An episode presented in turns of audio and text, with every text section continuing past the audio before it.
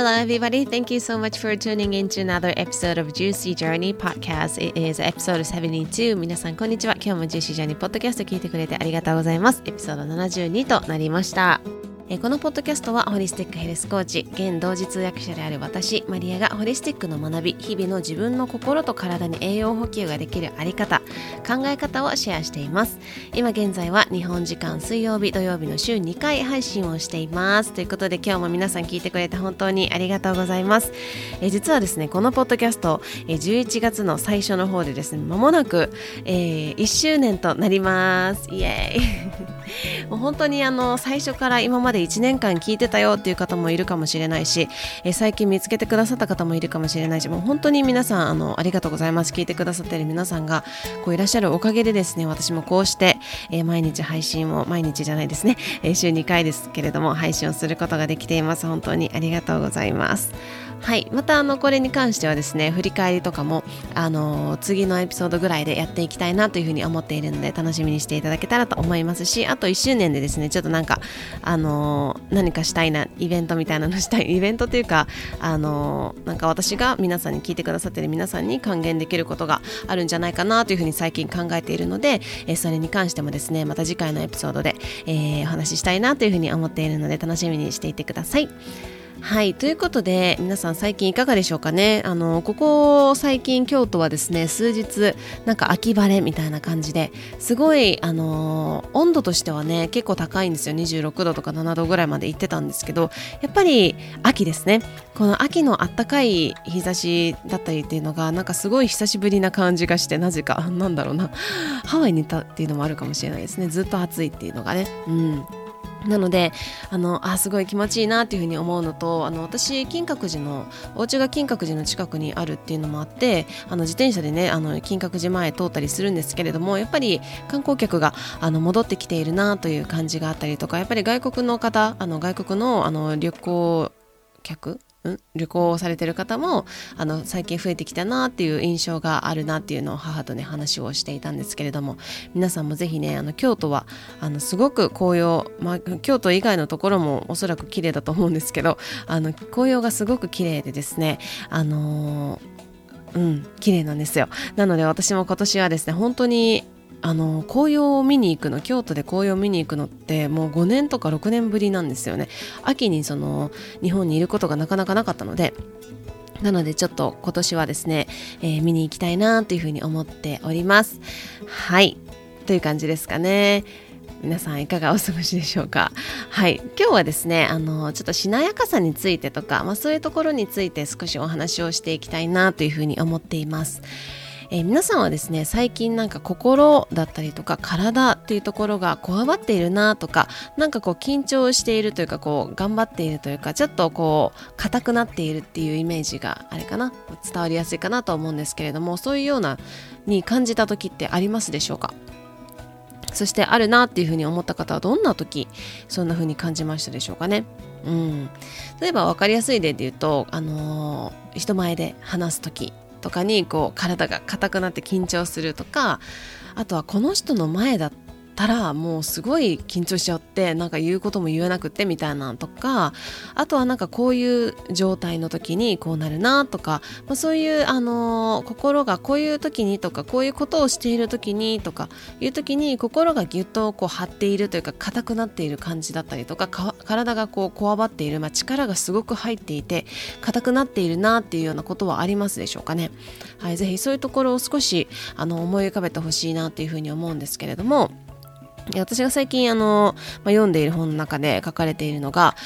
えー、心や体のこわばりや緊張は時に自分を壊す存在になるということなんですよ。心や体のこわばりや緊張は時に自分を壊す存在になるということというふうにあの言われてます。で柔軟である時のみ私たちは壊れないと。うん、で、まあ、よく知ってるところで言うとこう私たちの体このフィジカル物理的な体っていうところで体の柔軟性は大事だよっていうふうに言われてたりするじゃないですか。それはあの怪我から体を守ってくれるっていうふうに言われてたりとか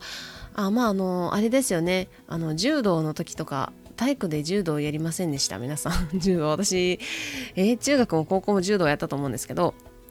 その柔道をやるときにその受け身を取ってその時にも背中から垂直に垂直とか真っ平らにバーンと落ちるんじゃなくてこうコロンってしながらこう、まあ、柔軟にあの受け身をするわけじゃないですか。うん、であとはなんかこうしゃがんだ時にこう体がバキバキでもう携帯みたいな昔のガラケーみたいな 感じでしか体が動かないみたいな感じだったら極端ですけどだったらこう体がバキッとなんかこう曲がる方曲がるものも曲がらずにバキみたいな風に体がこういっちゃったりするかもしれないしちょっと 難しい例ですけどね今のは。うん、でなのでその体の柔軟性っていうのは大事っていうのは皆さんご存知だと思うんですよ。でまあいろんなところでも言われているしあの皆さん自身が感じられていることかもしれないですよね。うん、でこれと同じで心もあの柔軟性っていうのはすごく大事だなというふうに感じていて、まあ、思考っていうところも同じですね。あのこうでないといけないっていう形だったりとかが明確なこうボックスを描きすぎている。このここは絶対この四角じゃないといけない。これは三角でここは丸でみたいな風にこう、まあ、自分の心の在り方もそうだし考え方っていうところに対してそこがこう白黒白黒こう丸三角×みたいな感じでこう明確にねあの描かれすぎているとそれに合わない形のことが来た時もししくは本当は丸であるべきところのものが四角できました三角できましたっていう時に無理やりこうはめようとしてこう壊れてしまうことってあると思うんですよ。うん、だからこそこう私たちの心と体っていうのは柔軟であることがとても大事なんですけれども、まあ、もちろんふにゃふにゃでは何もできませんのであの硬くもあるけれどもこうしなやかっていうんですかね。硬いあこううん。硬いわけじゃないけどこうスンと筋軸か。軸があってかつそれがしなやかで柔軟であること、うん、で、まあ、このあのなんだろうなゴムの体みたいな。ゴムの体みたいなのではやっぱり人間力出ないだろうしまず人間という私たちは体を持っているわけでこの世界に住んでいる以上なんか蛇みたいな体人間としてこう蛇みたいな体ってなかなかこう難しいと思うんですよ。なんか持ち上げたりとかこうなんか動作とかがこうなかなかやりづらいと思うんですけれども。うん。でなんかこう時に何かを願いすぎるこうあってほしいこうしたいんだっていう、まあ、願いが強すぎるそれが逆にこうあの願いが強いっていうところからこう執着心みたいなところに変わっていくと柔軟になれないっていう時もあるかもしれないんですよね。で私自身も今までの過去を振り返ると、まあ、そういう人間だったなっていうふうに思うんですよ。なんか絶対こうじゃなきゃいけないとか、まあ、結構白黒つけるタイプですねっていうふうになんか占いの方とかにも言われたりとかするんですけどそのグレーっていうのがなかったわけですよ私の中にもう白か黒かみたいな 感じだったんですけど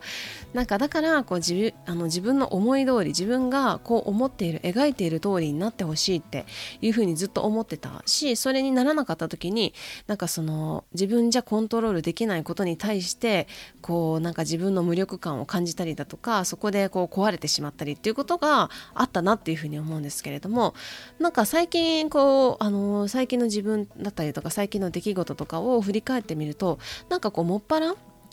そういうことが減ってきたなっていうふうに思うんですよね。こうグレーでもいいっていうところが自分の中であのなんだろうな自分の中でのそのグレーっていうオプションが出てきたというか、うん、柔軟になってきたっていうんですかね。でこうそこはなぜかなんでなんだろうっていうふうに思った時にあの自分のこう人生を信じれるというか自分の人生をこううん、生きられるというか自分を信じられるようになってきたっていうところも結構大きいのかなっていうふうに思っていてその自分がこうなきゃこうじゃなきゃいけないああじゃなきゃいけないっていう時ってどこか自分にこうダウトしてたというか自分はなんかあの、うん、自分をこう信じている存在っていうよりもなんか自分はこうあらなきゃいけないんだっていうこうなんか逆にこう一緒に寄り添って自分と歩いていくわけじゃなくてジャッジしてる自分がいるみたいな感じですかね。まあ、そのあの自分私自身があの体を壊した時っていうのもそのジャッジの自分の方がすごく大きかった。だから8時間ずっとあの仕事中にあの私はできない人だとか私は I'm not doing this right 自分がなんか正しくできていないんじゃないかとか、まあ、そういうところの批判っていうところがすごい大きかったんですよ。でも最近はその自分の人生っていうのもどんどんあの信じられるようになってきたなっていうふうに思っていてでじゃあそれはなんかなんでなんだろうかっていうふうに考えた時にやっぱり自分の体っていうところが信じれるようになっていったっていうのが一番私の中であったのかなっていうふうに思っていてなんかこうあのーまあ、いろいろね引き寄せの法則とか今引き寄せの法則だったりとかスピリチュアルとか心のこととかなんかいろいろあると思うんですよ。でいろんな人がいろんなことを伝えてくれているだけれども本当にそれが心の問題なのかとか、うん、それは本当に引き寄せたら OK な引き寄せたら is it done? それで本当にいいのかっていうところなんですよね。で私はなんかこう体が変わっていくっていう体験をしてその難病の根っことなるところ難病のあの根っことなるところっていうのは私の中でそのホリスティックの考え方でも言うとあの思考だったりとか、まあ、信じていることだったりとかそれは哲学もそうですし心の在り方、まあ、そこから生まれる心の在り方とかそういうところが根っこなんですよだから日々のライフスタイルっていうのはもちろんそうなんですけど日々のじゃああの病気っていうのがその観葉植物の葉っぱだとします。で葉っぱに病気が出てしまったとかなんかこう観葉植物の病気とかもありますよね。斑点ができたりとかなんか黄色くなってしまったりとかカサカサになってしまったりとかあると思うんですけれどもそれが葉っぱ。でその日々のライフスタイルそれは例えば何を食べるかとかどういう生活をするのかとか睡眠時間とかもいろいろありますけれどもそれが茎だとします。で根っこっていうのはやっぱりその思考だったりとか考えること自分が日々何をどんな言葉を浮かべているのかであとは心がどういう在り方なのか状態なのかっていうところと、まあ、その心っていうところが来る前にあのえーと、思考ですよねその自分の信じていることそれは哲学だったりとか自分の自分に対しての思いだったりとかそういうところが結局は根っこなんですよ。これがホリスティックの考え方なんですけれどもその根っこっていうところから茎っていうところに、えーと、その日々のライフスタイルもそうだし例えば炎症もそうなのかもしれないし、えー、まあ、いろんなところがありますけれどもそこが茎根っこからえっ、ー、となんか病気が起きてだからなんかこうちょっと違和感不調和が起きてそこから茎にあのそういうような状態が伝わって結局目に見える形として葉っぱっていうところに病気っていうのが出てきているわけです。だから不調もそうだと思います。あの例えばあのよくあるので PMS もそうだと思うしうんなんだろうな、まあ、心のね、なんか不調和っていうところもそうだと思うし私みたいなその難病って言われるような病気っていうところも全部葉っぱなんですよ。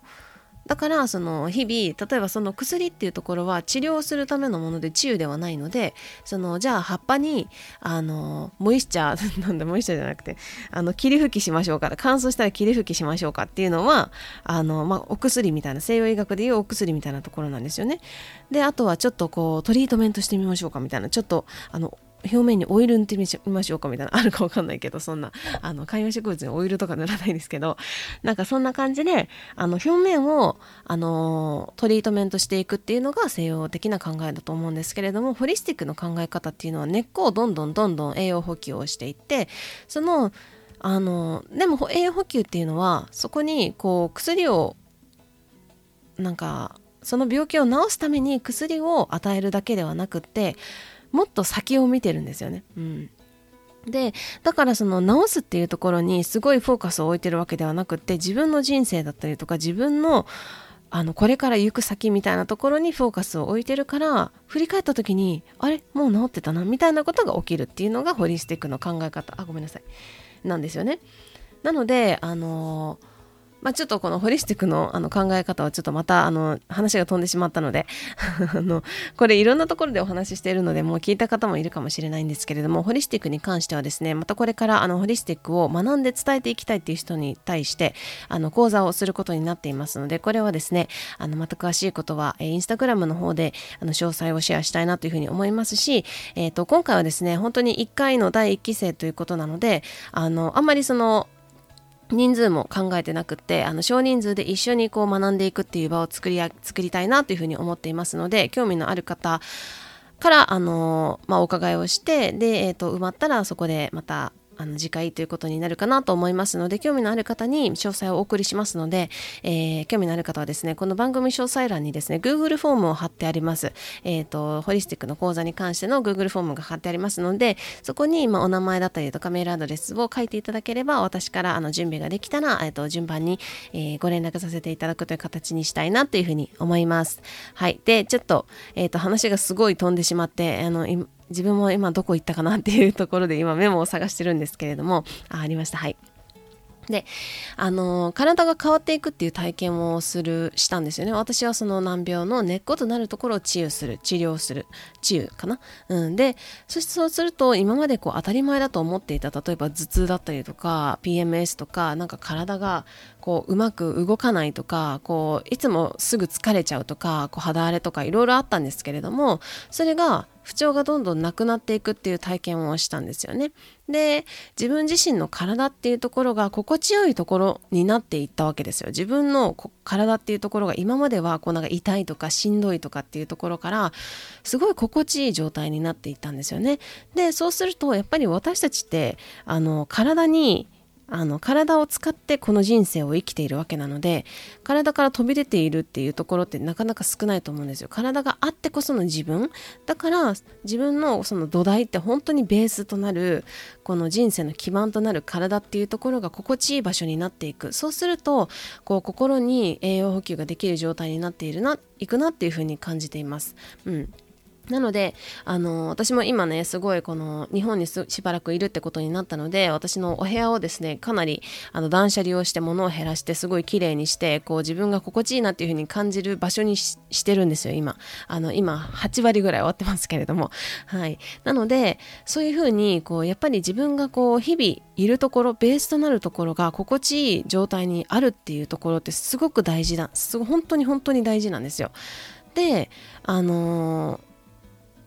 そうするとですね自分の体がこう今までこの人生で会ったことのないような感覚になったりとかになるわけですよね。なんか今まですごいもうこの家物が多くてすごいなんか嫌だなって思ってたんだけどなんかすごい心地いいなっていうふうに感じたりとか、まあ、それが自分の体で起こっていくっていうことにもあのなるわけです。であの皆さんの今の体っていうのは本当のあの姿でしょうかっていうところがですねちょっと問いかけてみたいなっていうふうに思います。皆さんの体っていうところが本当に安心できて本当に心地よい場所なのかどうかっていうのをねちょっとあの振り返ってみてほしいなというふうに思いますでそうではない場合例えば不調があるなとかちょっとなんかだなんかだるいのがずっと続いているなとかあまり元気が出ないなみたいな状態の方はあのそれが本当の自分のあの姿なのかっていうところまだ見ぬ自分がいるんじゃないかっていうところはですね私は思ったりします。はい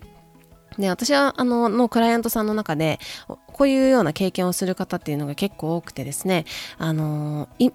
未だこう会ったことのない自分だったっていうことも方もいらっしゃるし、うん、あとはそのすごく自分でいることだったりとかあの自分自身の体っていうところが心地よいところになっていくと自分をトータル的にこう大事にできるようになっていくんですよ。それは体っていうところのベースに対してあの愛が生まれていったりとか、えー、とそこが心地よい場所になっていくからこそ自分っていうところの心だったりとか自分自身の存在っていうところをトータル的にね大事にできるようになっていくんじゃないかなっていうふうに思います。でこう一度ですね体がニュートラルなところに戻るんですよ。なのでその痛みだったりとかなんか苦しみみたいなところがないっていう状態に戻るから例えばそこでね人間なのであのあるわけですよ。人生いろいろあるのでそこでじゃあそうなった場合一切不調が出ないかって言われたらそうじゃないです。でも例えばなんかそこであれ？なんか違うなっていうような不調が起きていたりとかするとあのすぐにあこれがこうだったからこうなっているんだなっていうふうに分かるようになっていったりとかいやこの不調はちょっとなんかおかしいぞっていう早い段階で気づくことができるというか、うん、であのー、まあこうすれば体が心地いいところに戻れるなとかっていうのが分かっていくんですよね。で、えーと、私はこう本能的にですね備わっていることとしてあの自分の体っていうのはあの心地よいところに戻ろうとするっていう、あのー、本能的ななんだろう本能的なものが備わってるんですよ私たちの中でなのでその心地よいところっていうのを知らないとかもうあのそういうところが幼い頃にはあっただろうけれどもそこを忘れてしまっている場合っていうのはこう行き先のない Google マップみたいな感じでマップはあるんだけどどこ行こうみたいな感じになっちゃうんですよね。なのでまずは体得する自分の体が心地よいところってどうなんだろうっていうのを体得するというか体がどういうところでどう心地よく感じるのかどういうところが自分は心地よい体って言えるのかどうかっていうのをこう知っておく知っておくっていうことが一番のね近道になるんじゃないかなというふうに思います。であの自分って自分の能力を知らないというかわからないっていう話も前のエピソードでもしましたけれどもあのーそこでなんか私はどうせこんなもんとかやってこのそんなことやってもどうせそどうせみたいな感じだったらこう流れをねせき止めてしまうしまうわけですよね。でそうするとすごいもったいないなというふうに思っていてその先に何かが待っているかもしれないしこう何かをね経験してみて何もなかったっていうことってないと思うんですよ。結局こういろいろ振り返ってみるとあのその当時はねこんなことやって無駄だなみたいな思っていたことかもしれないけれどもでもそこに必ず学びってあるし結局こう振り返ってみるとああそういうことを学びにあのあの体験はあったんだなみたいな皆さん経験ねおそらくあると思うんですよね。であのそこから生まれていく化学反応ってこう人生は面白いなっていうふうに思ったりもしてるんですけれどもあの私はですねこう体な体のこととかホリスティックなことを伝えているんですけれどもこう一度皆さんに本当に体験してほしいなっていうふうに思うし皆さんの体っていうところの心地よさを感じてほしい。こう自分の体に学ぶっていうところをねぜひぜひ一緒にやっていただけたら嬉しいなというふうに思っているわけでございます。なのでこうして普段あの、まあ、心と体について、えー、ポッドキャストでですねシェアしてさせていただいていますはいということで今日はまだそんなにベラベラ喋ってないですね。まだ20分。はい。なので今日はですね、あの、しなやかさにちなんだちょっとお話がありますので、シェアしたいなというふうに思います。はい。これはですね、一本の草と大木のお話です。はい。えー、一本の草と大木のある会話である。両方ともジャングルの急流の土手に生えていたのだがある日その大木がちっぽけな草を見下ろしてこう言った「おいちびちびすけなんでお前は俺のそばに生えているんだ？そんな風に俺と並んで恥ずかしくないのか？見ろよ俺のこの立派なことを。なんて大きくて高いんだろう？なんて強くて堂々としているんだろう？象だって俺を倒せやしないぞ。ところがお前と来たらお前はここに来るべきじゃなかったんだ。人が見たらきっとそのあまりの違いに大笑いするだろう。さっさとどこかへ行ってしまえ。草は頭を垂れていった。はあそんな風に言われましても私は別にそうしようと思ってここへ来たわけじゃありません。たまたまそうなってしまっただけで。確かに私はあなたのように強くて硬くはありませんが。でもどうぞ私をここにいさせてください。ああいいだろう。大木は声を轟かせていった。だが自分の分際をよくわきまえておけ。このやり取りがあったのは雨の季節だった。そしてまさにその翌日大雨が降ってジャングルは水浸し恐ろしい洪水が起こった。川の水が溢れ出すとそれは堤防を崩しあらゆるものをなぎ倒していった。水の勢いがそんなんだったからその木も簡単になぎ倒してしまった。しかし草の方は姿勢を低くし体を水平にして水をやり過ごした。洪水が引くと草は再び体を起こした。そしてあちこちを見回して驚いた。あれ？あの大木はどうなったんだろう？姿が見えないな。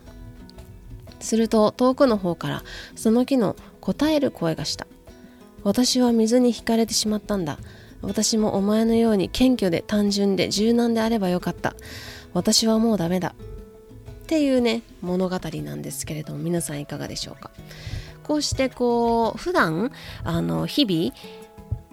しなやかであることそしてこうもちろん凛としているあの軸だったりとか芯がある状態でかつしなやかであってあの柔軟であることっていうところの大切さっていうのを教えてくれるこのストーリーだったなというふうに思いましたし改めて私もこういうあのこのストーリーを読んでこう振り返ることが多かったというかあの謙虚であることそしてしなやかであることそして強くもあることこれのあの大切さっていうところをこう改めてねリマインドしてもらったようなストーリーだったなというふうに思います、え皆さんは今のこのストーリーを聞いてみて、えー、どんな風な、えー、感覚だったりとか感想がありますでしょうか？ぜひぜひよければシェアしてほしいなというふうに思います。ということで今日はですねこんな感じでエピソードを終えていきたいと思います。もう11月ですね、えー、このエピソードをリリースするのがえー、まだ10月ですね10月だよな。10月ですね。はい。もう10月もですね、あと1週間になりましたので、皆さんぜひ、えっ、ー、と、素敵な、えー、10月末を迎えていただいて、そして11月をですね、お迎えするためにですね、どんなことが、あの、したいかなとか、どんなことができるかな、どんなあり方でいたいんだろうか、みたいなところを振り返って、あの、いただけるといいかなと思います。私もね、その10月の振り返り、そして11月の、えっ、ー、と、また糸設定っていうのもね、やりたいなというふうに思っております。ということで、今日も最後まで聞いてくれて本当にありがとうございました。Thank you so much for uh, staying till the end. I hope you're having a juicy, juicy day, and I will see you next time. Bye!